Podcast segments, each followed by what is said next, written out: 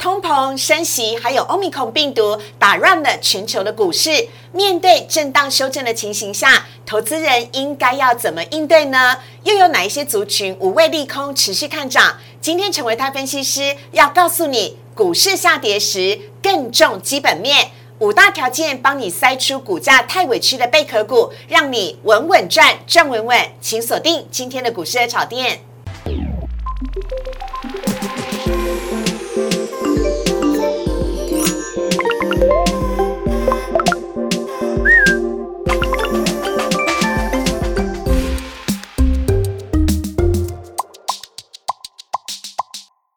股市爱茶店标股在里面，大家好，我是主持人施伟。今天在节目当中呢，我们邀请到他的专业是股市分析，他的娱乐是唱歌。我们要来欢迎的是陈维泰分析师，维泰哥你好，嗨，思维好，大家好。你想说怎么一开始用英你了？是不是？我不是鹰派的鹰哦，我不是美国联储会的那个鹰派哦。好，今天维泰哥呢非常的棒哦，要来帮我们讲的是呢，在台股当中呢太委屈的贝壳股。哎，为什么叫做贝壳股啊？我还带来一个我。收藏的贝壳，哇！这是我去超有纪念价值西班牙朝圣之路，我走了一百八十公里的贝壳。天哪！贝壳股是什么意思？今天维泰哥要带来的。好，其实我们平常在这个休假的时候啊，就都会带小朋友去海边玩。对。那运气好，有时候碰到涨潮，有时候会碰到退潮。嗯。我才发现到，哦，原来以前我们大家说的捡贝壳、捡贝壳，其实是要在退潮的时候才捡得到。哦，也就是说，台股现在也是捡贝壳股的好时机。对，我们看到在过去的这一个礼拜，哎，台北股市有一些震荡，嗯，也有一些拉回，也就是有些个股连续两天、三天，甚至一个礼拜的拉回。嗯，但是呢，这些好股票就是要在它拉回的时候。才会浮现它的投资价值。所以维泰哥要带来这一首现唱的歌曲，叫做《太委屈》。我只会这一句，对不起。哦，好，陶瓷陶晶莹的歌曲《太委屈》啊，献给我们即将要闪闪发亮的贝壳股。来看一下今天主题的部分。好，要来告诉大家啊，通膨疫情没有在怕的，因为台股多头联军势不可挡。今天台股是大涨，以及下好离手，维泰哥呢帮大家用五大条件。筛选出太委屈的贝壳股，让你赚大赔小。好，来看一下今天台股的部分呢。今天呢早上的美股呢，因为美国联准会鲍尔的一席话呢而有所影响。鲍尔在出席议会的听证会时，他说了，现在的通膨可能不能够用暂时性的来看待了。而且呢，很有可能会提前来进行呃购债规模的缩减跟预备升息的时间时间表也要提前了。这一番谈话呢，让美股啊四大指数呢是应声下跌，而且跌幅还蛮重的哦。今天道琼指数大跌了六百多点，跌幅呢将近是百分之二。美股四大指数全面下跌，没想到今天台股超争气，一开盘之后呢，原本是开小低，但后来呢是开低走高，尤其是在全指股联发。科以及联电的带领之下，今天呢最终是上涨了一百五十八点，涨幅呢是百分之零点九，收在一万七千五百八十五点。非常恭喜台股已经收复月线了，成交量呢则是回复到正常两两千九百三十七亿哦。哎，我说正常的原因是因为昨天有 MSCI 季度调整的关系，那今天呢大约就回到三千亿左右了。另外呢看到贵买指数的部分，贵买今天涨幅比较小，上涨百分之零点一二，成交量只是一千。零四十一亿，但贵买呢虽然涨幅比较小，但贵买现在是在所有的均线之上，位阶是相对来讲比较高的。好，要来请教一下维泰哥了。是维泰哥，您怎么看待哦？因为今天呢，嘿，美股全面的下跌，嗯，跌幅还跌不小哦，跌了六百多点，我真的吓坏了。然后再加上呢，马斯克又说什么 Space X 啊可能会破产，我就想说，那低轨道卫星股该不会一开始就全部都跌停吧？被你说中。啊！结果 今天台股还真争气呢，今天台股还硬生生上涨了一百五十八点，尤其是全指股，联发科、联电表现的都非常的好，大涨百分之五以上，你怎么看待呢？好。呃，今天早上美国股市的一个收盘，我早上起来一看，我也是吓一大跳啊，因为这个又跟前两天的一个下跌的一个感觉又很像，因为就是有点就是大家急着要去抛售手中持股的一种卖法哦。不过呢，看到今天早上的一个台北股市，我心里面就大概就是已经吃下一颗定心丸。哎，怎么说？怎么说？因为其实哦，在昨天的一个美国股市大跌的情况之下，今天早上台北股市其实并没有说出现很明显的开低情况。嗯，OK，好，那我们看到在昨天，昨天其实刚刚思维有提到 MSCI 的一个盘后。有有一些新的一个权重会生效，对，所以其实，在昨天的尾盘，其实加权指数是被灌压下去的，对，好，因为 MSCI 权重要生效的原因，嗯，那么它是被灌压下去的，涨幅硬生生的缩小了，没有错，所以在今天早上一开盘的时候，这种昨天尾盘所发生的这种莫名灌压的一个点数，嗯，就会还它一个公道，啊，昨天借的，今天要还，对对对对对，好，所以今天其实，在早上。呃，相对于其他的亚洲股市来讲，台北股市相对抗跌，我个人认为这个是有原因的，我也可以接受。好，但是今天盘中一路往上去做一个走高，嗯，我们看一下它的一个走势，发现有点像是我们所谓的拉弓射箭，嗯，好。拉高，对，开往下拉，然后咻，往上射射，对，而且而且没有什么震荡，嗯，好，盘中走势没有特别大震荡，嗯，所以其实要叫拉弓走势，拉弓射箭的走势。是。那盘中呢也没有看到很明显的卖压出笼，嗯，所以我个人认为说在短线上面的一个卖压，大概在前一个波动。的一个下跌过程当中，它就已经消化差不多，所以这一波往上做走高，虽然看起来成交量没有放得很大，但是呢，它的卖压也没有很重，所以才会今天出现只有两千九百。三十六亿的成交量，而且外资今天还顺势买超，对，但是它能够上涨一百五十八点，就是因为卖压在前一个多动已经消失的差不多了。嗯，哎，那请教一下哦，因为今天不止台股上涨，还包含了日股跟韩股也是上涨的，那独独就只有美股是下跌，这是不是代表说全球的经济市场，或者是说甚至美股对于这种所谓鲍尔试探性的？放话出来的这件事情，已经开始心脏越来越大颗了。利空消息有一些钝化了吗？嗯，好。其实，在这一次的一个美国股市的一个波动，跟亚洲股市的波动来看，根据我个人的观察，好像有一点点是。美国股市跟着亚洲股市去做联动，嗯，而不是亚洲股市跟着美国股市做联动，有趣，对，好，跟过去的一个惯性有点出现不一样的一个表现，是，所以我个人认为说，在今天亚洲股市相对表现的比较持稳的情况之下，嗯，今天晚上的一个美国股市理论上也应该会出现类似止跌反弹的一个走势，而且不要忘记哦，台股现在还没有创新高，美股可是已经创新高了，所以严格来讲，应该也算是高档整。没有错，这波美国股市跌的比较重的原因，就是因为美国股市在前一个波动往上做走高的时候，它是创下波段新高的。对，可是包括亚洲股市，包括像是欧洲股市，在前一个波动，它并没有说像美国股市一样一直往上做一个走高。嗯，所以其实。往上做创新高的美股，它要去做拉回，它势必会面临到比其他人、其他国家更严重的所谓的获利了结的卖压。嗯，也就是为什么在最近，其实在整个美国股市跌势都比较重的原因。嗯，那至于刚刚所提到的一个联准会的主席鲍尔所提到的这一些，就所谓提前要缩表的动作，我认为这件事情在资本市场来看，并不是新闻，大家早就已经。放在心里面都听很久，不是第一次讲了啦。哎，这个没有什么新鲜度了啦。所以其实，在整个市场上面，对这种所谓提前缩表的这样子的利空消息，有一点点出现。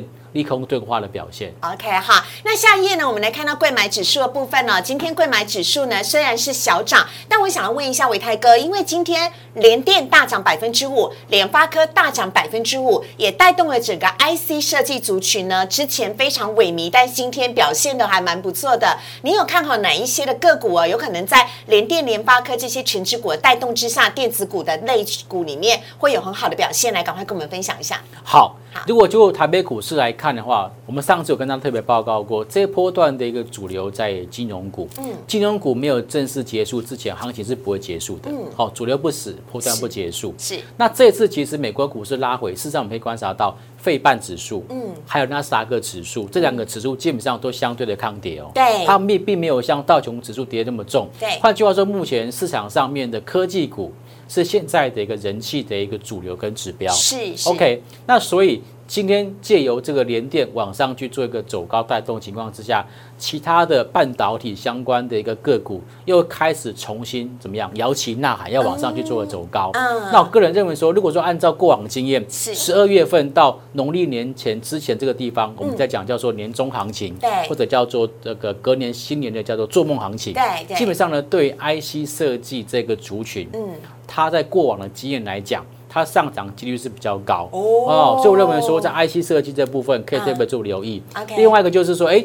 一月份都有这个 CES 大展，对，CES 大展可能就会大家就看到，哇哦，新的 notebook，哇哦，新的什么什么什么那个新的科技科技的一个产品又出来了对对。那这时候可能对于一些就是呃，像说 notebook 厂商，什么华硕啦、宏基最近都买的很多嘛对，宏基买很多，所以这些的一个个股，可能它在接下来行情的走势会延续到农历年前之前。嗯，好，以上呢是跟大家来做分享。接下来我们来看到三大法人的部分了。今天呢，外资回心转意，而且大幅买超八十四亿，合计呢投信也买超一亿，合计买超一百零四亿。外资买些什么呢？来看到外资今天买了。联电想当然尔，还有中钢、长荣行、金相电以及中信金，卖了星光金、大同、宏基、金宝以及华航。而投信买了些什么？投信买了元大金、宏基，也买了联电跟金相电，这个是有志一同的地方。还有华邦电，麦子是卖了。呃，开发金、旺宏、长荣、可成以及同心店，提供大家来做参考。接下来我们要请维泰哥来告诉我们了，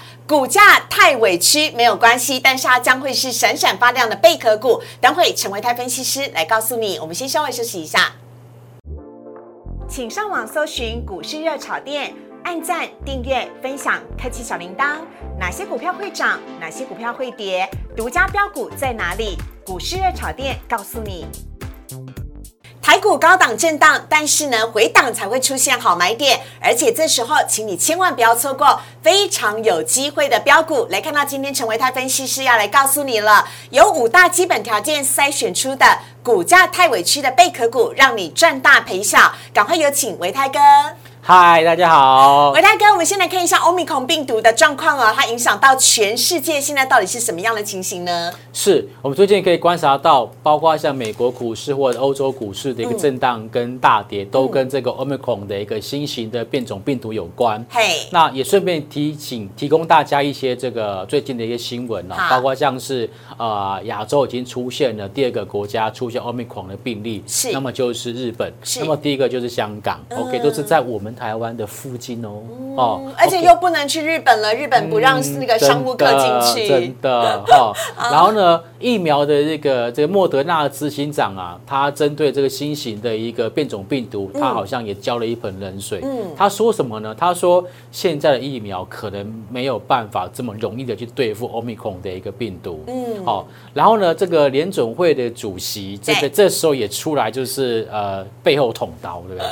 扯后腿哈、嗯说什么这个通膨啦，可能没有办法这么快的就就解决，它已经不是所谓的暂时性通膨。嗯然后呢，这个缩表可能会提前啊，升息可能会继续发生然后、嗯那这也引发了美国股市最近出现呃下跌的一个原因。是 OK，那这个我们的这个这个陈时中部长有提到，就是说欧米孔病毒可能最快在这个月份，哇就会入侵我们的嗯十二。月就会来了，对而且哦偏偏十二月活动最多耶，又有跨年，跨又有 Christmas，、啊对，对啊。哈大家都是到底要不要出门呢？很尴尬，很尴尬哈。所以不管怎么样啦，我还是在这边，哎，希望各位朋友都能够很健康哈，大家一起做好防疫，照顾自己的家人，也照顾自己的朋友。好，但是在这个时候呢，欧米孔病毒来势汹汹，以及美国联准会也释出了鹰派的消息哦。这个时候，其实你的态度会决定你的操作策略。来看到维泰哥要特别提醒大家，没错，危机往往就是转机。嗯啊，我们常常讲说，悲观的人看到都是绝望，是但是乐观的人却可以看到希望。嗯所以，我们今天就特别跟大家来去做分享，就是说，在这样子的可能有出现危机的大环境里面，嗯有哪一些的个股，它其实是充满了转机。嗯，好，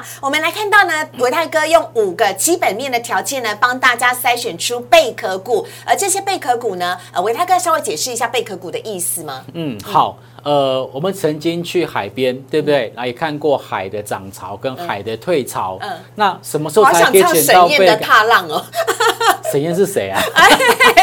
好，你不要再装了。好好，OK，好，呃，捡贝壳是在涨潮的时候减，还是退潮的时候减？嗯，当然是退潮的时候嘛。啊所以如果说接下来，哎，这个股市有出现动荡或者是拉回，嗯那就像是我们所谓的多头退潮，这时候才会有好的贝壳慢慢的浮出来，哦，具有投资价值。嗯是所以我今天特别帮大家利用这五个筛选条件，到找出大家心目中的一个贝壳股。嗯，那贝壳股它要有投资价值，但它现在股价一定要低于它的净值嘛、嗯 o k 这是第一个最基本对条件。对，然后呢，哎，股价低于净值，有些人他是股价就它获利是烂呐、嗯它股价低于净值很正常啊。但是我们就要找什么？它是获利好的，对好，累计营收成长大概百分之三十我，这真的有赚钱呢。哎，本业哦是本业成长哦 你们是说业外收入哦，哎，不行哦，是本业哦，哈，不能靠卖土地哎，哦？对对对对对，哈，好好，前三季 EPS 要大于零呐，总不能是负的吧？对嘛？它是赚钱的公司，股价要低于净值，就太委屈，对不对？对好，再来，这家公司体质要好。如果说我们是要做一个中长期的投资，嗯它的负债比就不能过高，嗯那我们就把它负债比定到五十 percent，对五十 percent 以下的公司，我们基本上比较容易抱得安心。嗯好，再来。流通性问题也是要去做注意的，所以我们特别观察到，就是这些个股它的月均量必须要大于一千张。OK，好，所以呢，由这五个条件筛选出来的个股呢，我想里面应该没有最近很夯的元宇宙吧，因为一定要 EPS 大于零啊，对不对？有些还是题材嘛，对不对？题材啊，那有机会赚到那个价差也 OK。但如果说是要去做逢低承接，或者是要去做投资的，嗯当然就要从贝壳股去做一个挑选。好，所以维泰哥帮大家筛选出来这么多档股票当中呢，看得到呢里面五，这其实还只是一部分而已，是不是？它只是一部分。那我红色的这些代表什么意思呢？警示股吗？我先来看，不要来开玩笑。我先来看这张表格嗯哦。其实为什么最近的一个台北股市哦，它其实没有持续往下跌，就是因为现在还有非常多的个股，好。它其实股价相对被低估。嗯，OK，好，那这些都是属于累计营收成长，对。而且呢，它在今年前三季 EPS 是正数，而且股价低于净值的。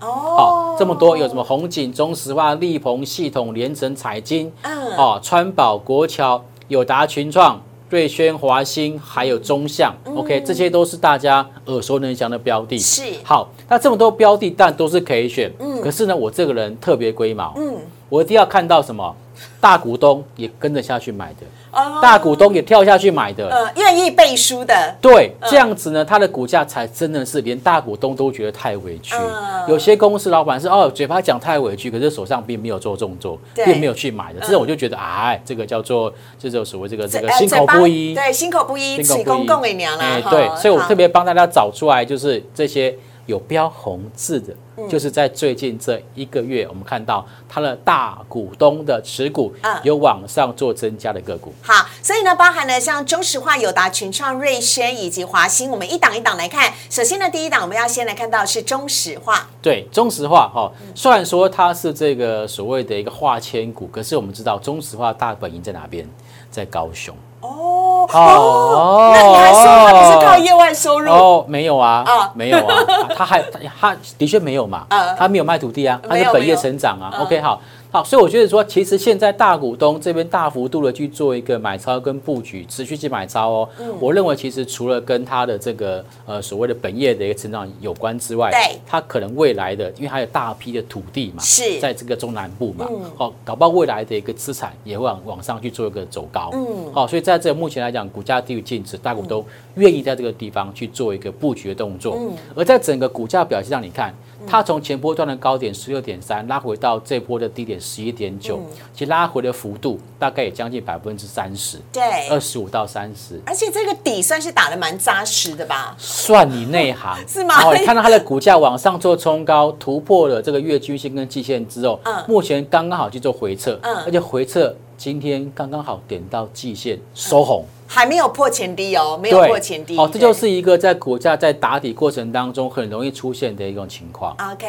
好，所以呢，中石化提供给大家来做参考。下一档呢，我们要来看到的是华兴，讲到华兴，就会想到集团做账，哎对不对？哦，我们讲华兴集团每一年呢，它都在这个所谓集团做账股里面都有很亮丽的一个表现。嗯那么去年呢，如果印象没有记错的话，是什么？是汉唐。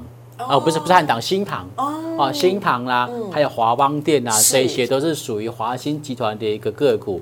那么现在华兴它自己的这个母公司的股票，我发现到，哎，最近它的千张的大户持股已经连续四周在往上做增加哦。而且增加幅度相当明显。嗯哦，OK，它大户持股比例将近七十五排，嗯它的股权非常非常集中，集中非常集中哦。嗯 OK，好，那股价呢？它在这一波从二三点一往上做走高以来，一路过关斩将，嗯。先过五日线，再过十日，再过月线，再过季线，对。短期上面涨多之后，这两天就出现拉回，嗯。不过跟刚刚的中石化是一样的，哦。拉回两天之后碰到季线就做止跌，对。今天还收红 K。对，哎，那维泰哥可以问一下，比如说在这个呃一年年末的时候，集团做账股，华兴跟你刚刚讲的新塘，还有讲到的华邦电，嗯，这一些的股票是妈妈儿子们都会长吗？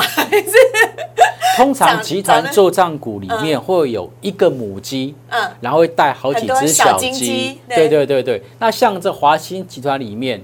交叉持股最明显就是华兴跟华邦电，哦。这两家彼此作为这个所谓交叉持股的核心，是。然后再慢慢往外做一个延伸，对。哦，包括像刚刚所提到的新唐，嗯。或者是像汉语博，或者是汉语彩金，这都是属于华兴集团它的这个其他旁边的这些小卫势力好星，庞大哦。对，所以其实嗯每一年的这个集团股做账呢，基本上华兴集团它都比较不会缺席。嗯，那么它会挑一个在当时比较热门的、具有议题的、具有题材的，例如说华兴哦或者是华邦店。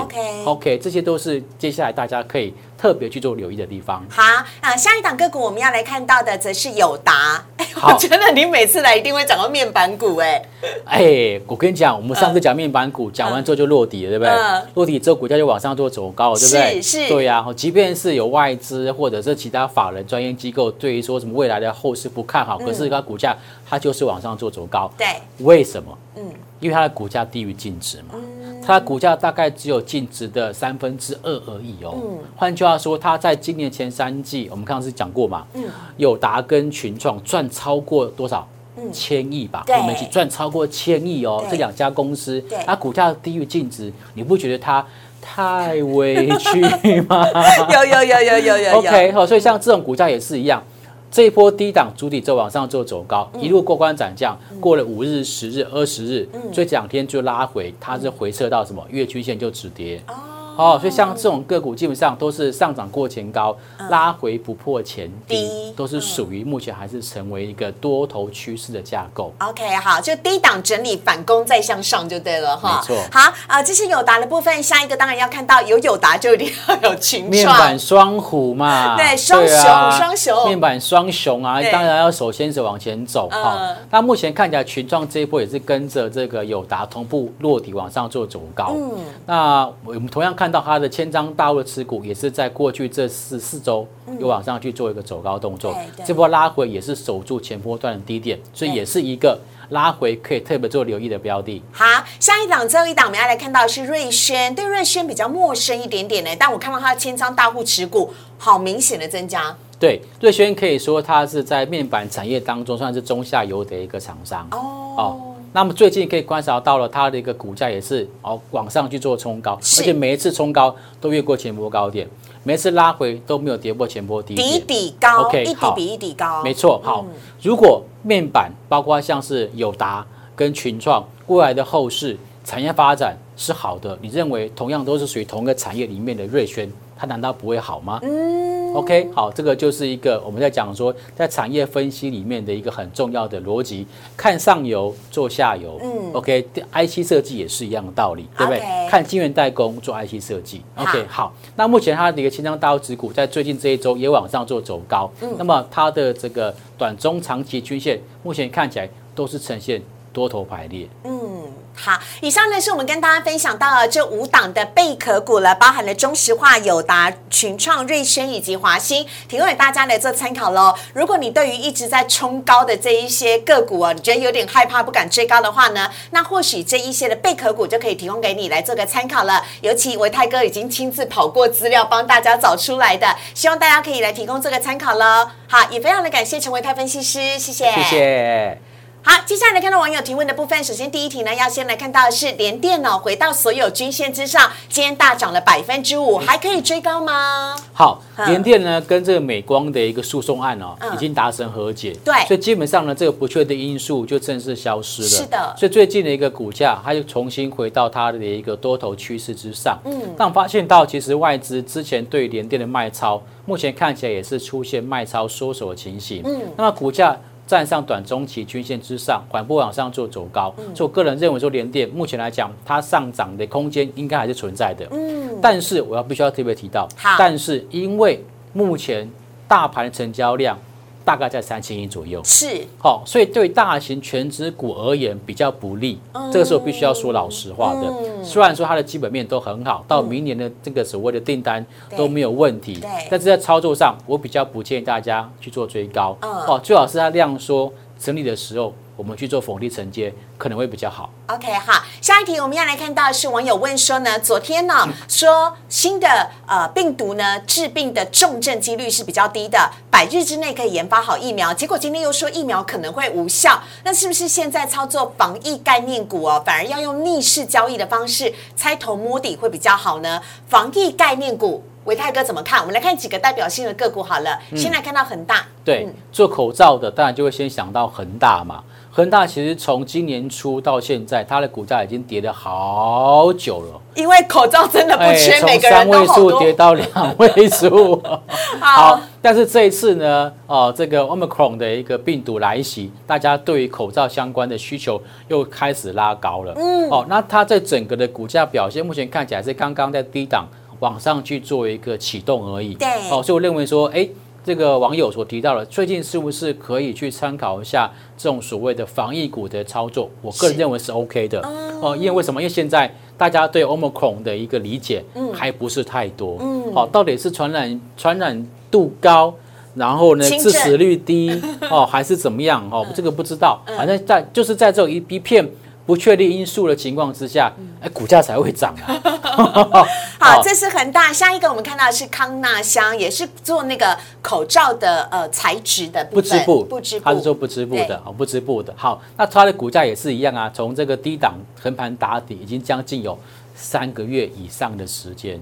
那么最近才开始往上去做突破，嗯，均线也刚刚开始往上做翻扬，所以我认为说这种从低档刚刚转强的个股，可以说算是进可攻，退可守。嗯，好啊。最后一档呢，我们要看到是毛宝。每次在疫情当中呢，毛宝都很具有代表性。对啊，因为它是这个消毒嘛，嗯现在大家都会消毒，要这个这个很重要的一个这个这个材料。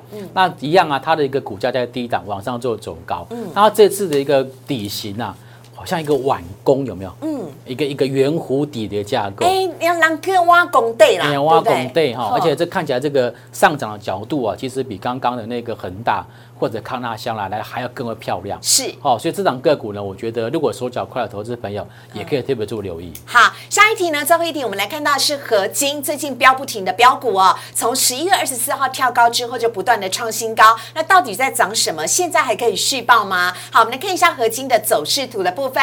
呃，合金从十一月二十四号开始飙涨，那十一月二十四号之前到底发生什么事？就是在二十三号收盘之后呢，我们的相关的概念股呢，这呃这个是台盛科，它举行法说会，他说呢，细晶元呢在明年的价格呢会回到当时二零一七年到二零一八年的高峰，价格会持续稳定向上，不会让大家失望。结果没有想到隔天开盘呢，大涨的不是台盛科，是合金，但都同一个族群的啦。合金那一天涨停板，所以我印象很深刻。之后合金就一直涨不停了。今天大盘当中呢，合金也大涨了百分之五哦。维泰哥怎么看？这个网友问到说，为什么他们要大涨？嗯，其实我个人认为道理很简单，为什么？嗯，晶圆代工，不管是国内的台积电、联电，或者是国外的晶圆代工厂商，他们都在怎么样扩充产线？